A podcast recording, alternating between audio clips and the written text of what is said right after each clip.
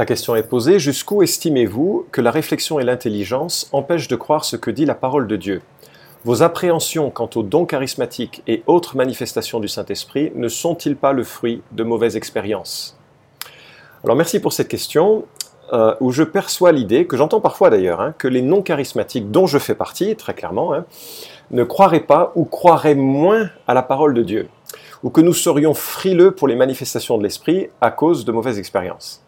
Alors je suis content que la question soit posée sous cette forme, d'abord parce qu'elle euh, me permet d'y répondre et de clarifier les choses, et puis parce qu'elle est fraternelle dans la manière dont elle est posée. Mais elle est un brin euh, injurieuse, tout de même parce que cette idée que euh, les non-charismatiques croient moins en la parole de Dieu me semble vraiment problématique. Euh, alors, je vais, y, je vais y répondre, je vais tenter d'y répondre. Premièrement, en aucun cas, en aucun cas, lettre capitale, je crois moins en l'écriture qu'un frère charismatique. L'écriture est inspirée de Dieu, c'est-à-dire qu'elle est exactement ce que Dieu a voulu communiquer. Toute l'écriture fait autorité sur le croyant et l'Église, et aucun texte de l'écriture ne peut être abrogé. L'écriture est inhérente, c'est-à-dire qu'elle ne contient aucune erreur dans le texte original. Tu trouveras sur le site de notre église où j'ai exercé, epevc.org, dans la rubrique articles, plusieurs articles que j'ai écrits qui soulignent l'autorité de l'écriture, l'un s'intitule Peut-on croire que l'écriture est la parole de Dieu? Ça a été publié sur euh, Évangile 21. Et bientôt, un autre sera publié sur ce même site euh, sur l'inhérence de, l'écriture. Donc je suis absolument convaincu que l'écriture correctement interprétée s'applique à tous et vraiment de façon, de façon adaptée. Alors, l'écriture correctement interprétée, n'est-ce pas? Quand Paul dit à Timothée de ramener un, son manteau, je suis navré, mais euh, on ne peut plus obéir de la même manière aujourd'hui. On peut en tirer des principes et des applications, mais on ne peut pas prendre ce texte et l'appliquer. De la même manière que quand Jésus parle à Pierre de marcher sur les eaux, euh, navré, mais ça ne veut pas dire que moi je peux le faire ou je dois le faire. C'est un moment historique où, Dieu euh, fait faire une expérience à l'apôtre Pierre, et ce n'est pas nécessairement imitable. Deuxième grande remarque, si je parle ainsi dans les podcasts que je tiens sur ces expériences spirituelles, j'ai d'ailleurs écrit euh, à ce sujet à plusieurs reprises, c'est à cause des nombreuses mises en garde de la Bible où j'ai vu moi-même des frères et des sœurs bernés, euh, et parfois de façon grave. Et donc, c'est plutôt parce que je crois en la Bible que je soutiens certaines des positions que euh, je, je mentionne. Dans l'Ancien Testament, Deutéronome 13 et Deutéronome 18 mettent en garde contre les faux prophètes. Il faut relire Jérémie pour réaliser qu'il était lui seul le vrai prophète, entouré de centaines de faux prophètes. Et, je, vois, par exemple, lorsqu'il y a eu cette, frénésie autour de Laurent Gbagbo en Côte d'Ivoire, de prophètes qui annonçaient la libération de, Gbagbo euh, contre les forces françaises, euh, et, c'est tellement tragique qu'une population entière se soit sentie exaltée par des lectures un peu euh, vétérotestamentaires, c'est-à-dire tirées de l'Ancien Testament, que Dieu viendrait secourir un homme qui peut-être ne méritait pas d'être secouru. Je, ne sais pas, je ne suis pas là pour, le juger, mais, mais de, de prophétiser de la part de Dieu des choses qui étaient fausses, qui ne se sont pas passées, qui étaient contraires à l'esprit de l'Écriture, qui étaient contraires au temps dans lequel nous sommes en tant qu'Église. Deuxièmement, le Seigneur Jésus met en garde contre les prodiges euh, euh, mensongers. L'apôtre Paul, l'apôtre Pierre, l'apôtre Jean mettent en garde contre les faux docteurs et les faux prophètes.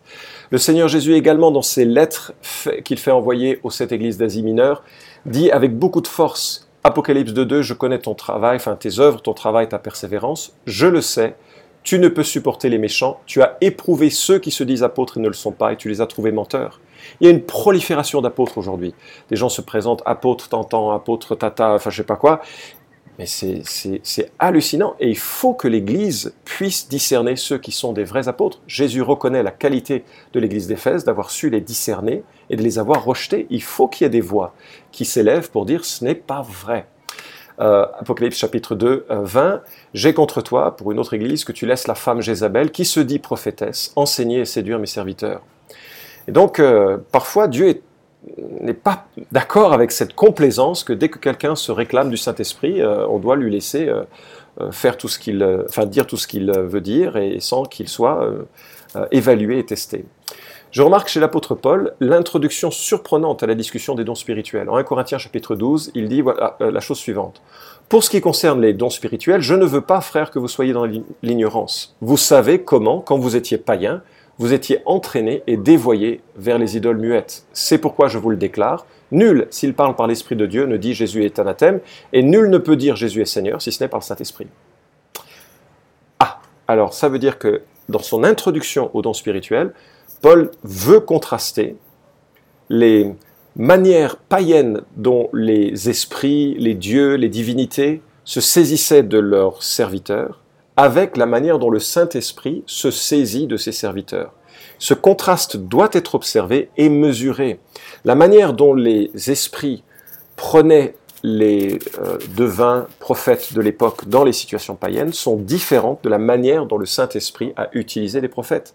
Même chose avec le parler en langue, qui existait du temps euh, des païens sans influence chrétienne, et le parler en langue biblique, qui revêt une dignité et une, une force extraordinaire. Il y a une différence, l'apôtre Paul commence sa discussion sur les dons spirituels en faisant le contraste, et il nous appartient de le mesurer. Donc je suis vraiment désolé, mais quelqu'un qui dit avoir le don de guérison, mais qui ne guérit pas, n'a pas le don de guérison. C'est une contrefaçon. Et il faut arrêter de mettre en avant ces gens qui disent avoir le don de guérison et qui font de la bobologie ou qui font de, la manipulation en disant voilà, euh, tu es guéri, mais il faut que tu y crois. Et puis si tu n'es pas guéri, bah, ce sera donc de ta faute. Ce n'est pas un picotement dans les mains, c'est pas un picotement dans le dos ou l'endroit où on a mal qui montre la puissance du Saint-Esprit. Ça, c'est le nouvel âge. Je le sais, j'en viens. La guérison euh, telle que la Bible nous en parle, est une guérison euh, envahissante, absolue, immédiate, qui ne dépend pas de la gravité euh, de, de la maladie. Là encore, ce n'est pas moi qui le dis, c'est l'Écriture. Quelqu'un qui dit avoir le don de prophétie, mais qui enseigne contre la parole de Dieu, ou qui annonce des choses fausses ou vagues, n'a pas le don de prophétie. Il fait partie des faux prophètes que le Nouveau Testament et l'Ancien Testament condamnent avec la plus grande fermeté. Je me souviens d'une conférence, euh, oh, c'était maintenant il y a longtemps, mais où il y avait beaucoup, beaucoup de, prophéties sur, euh, sur la fin des temps, que bientôt tout allait euh, mieux aller, que la justice viendrait et tout ça. Et j'ai un ami de, l'Église qui se tourne vers un des participants, il dit, c'est marrant, la Bible dit l'inverse. Et le gars se retourne et lui dit, oui, oui, mais ça a été tellement confirmé par des prophéties actuelles qu'il faut, faut y croire.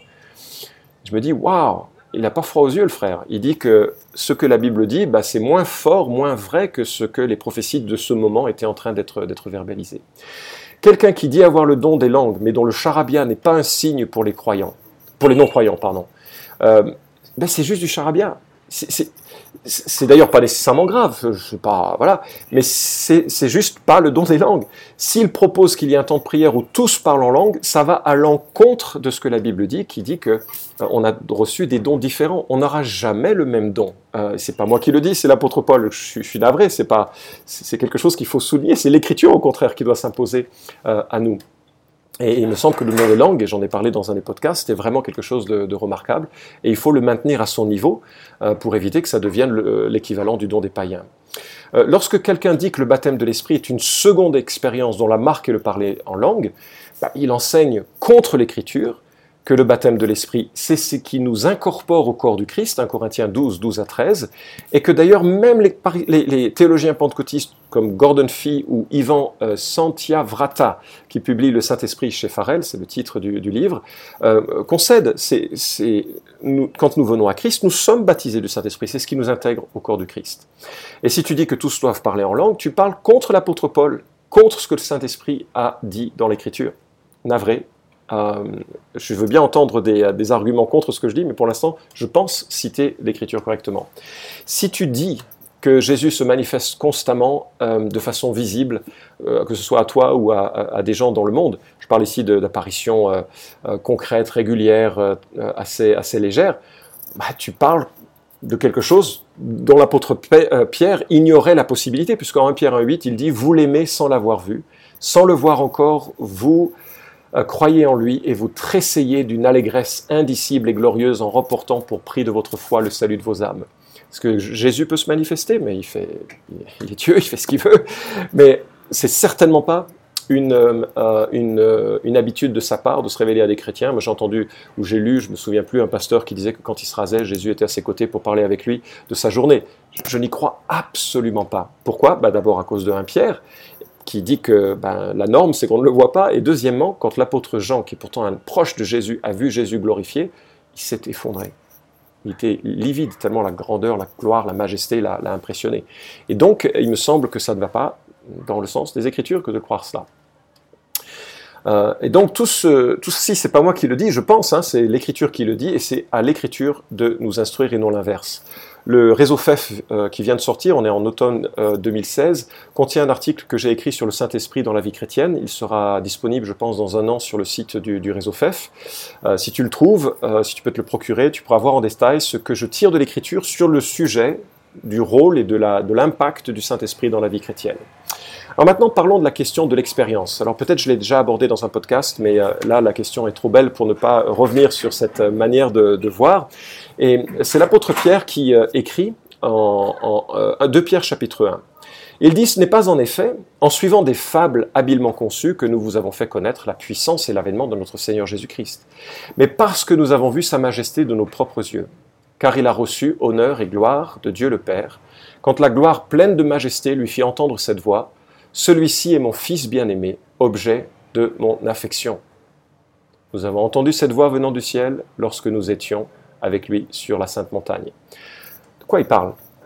Je pense qu'on sera d'accord tous hein, qu'il parle de la transfiguration. Jésus a été transfiguré dans la gloire et il a été vu dans cette gloire par trois de ses proches parmi les apôtres.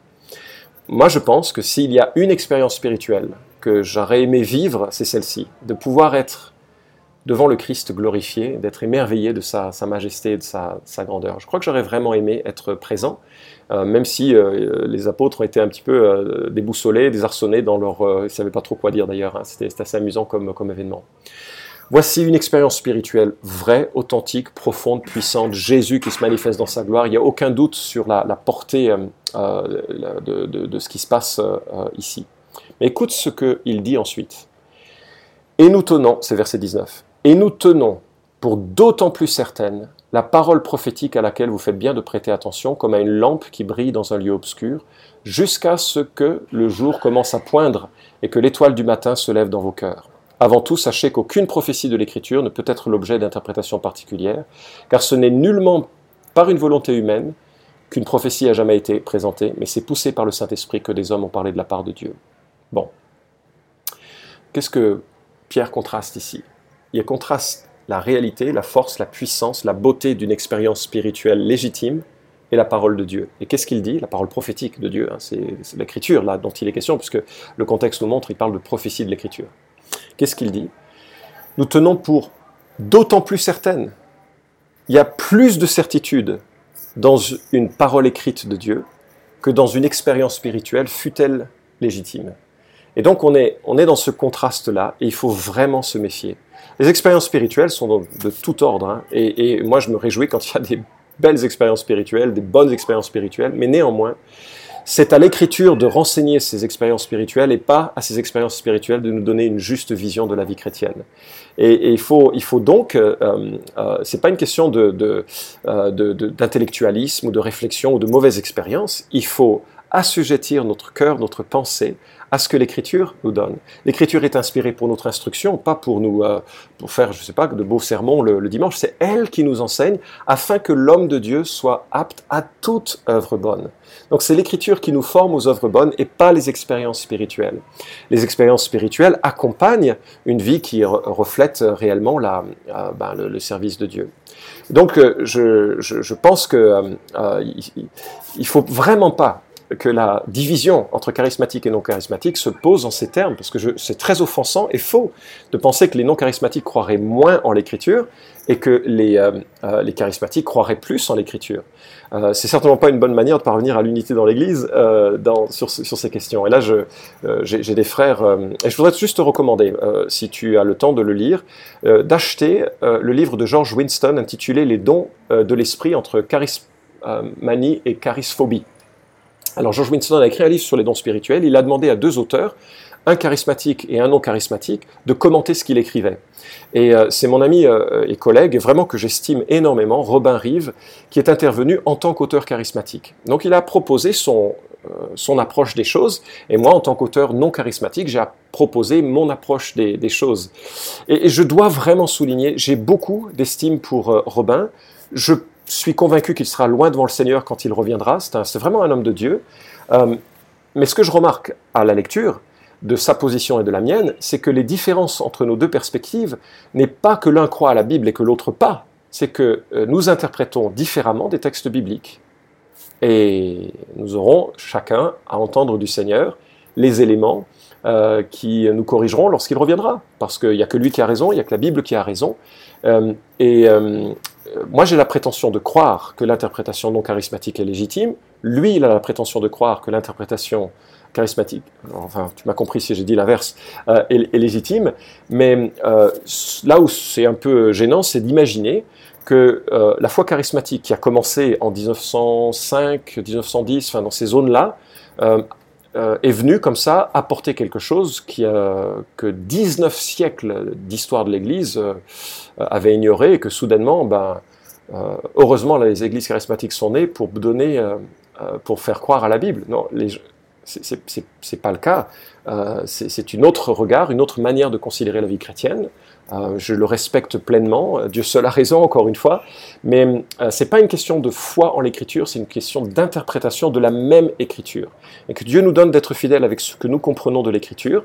Et je crois qu'il y a une vision cohérente dans, dans, les deux camps. Et puis le Seigneur nous éclairera en son temps. En attendant, je t'encourage vraiment à assujettir ton expérience spirituelle, quelle qu'elle soit, à l'autorité de l'Écriture. Parce que jamais Dieu n'ira contre ce qu'il a lui-même inspiré pour notre édification et notre instruction. Merci.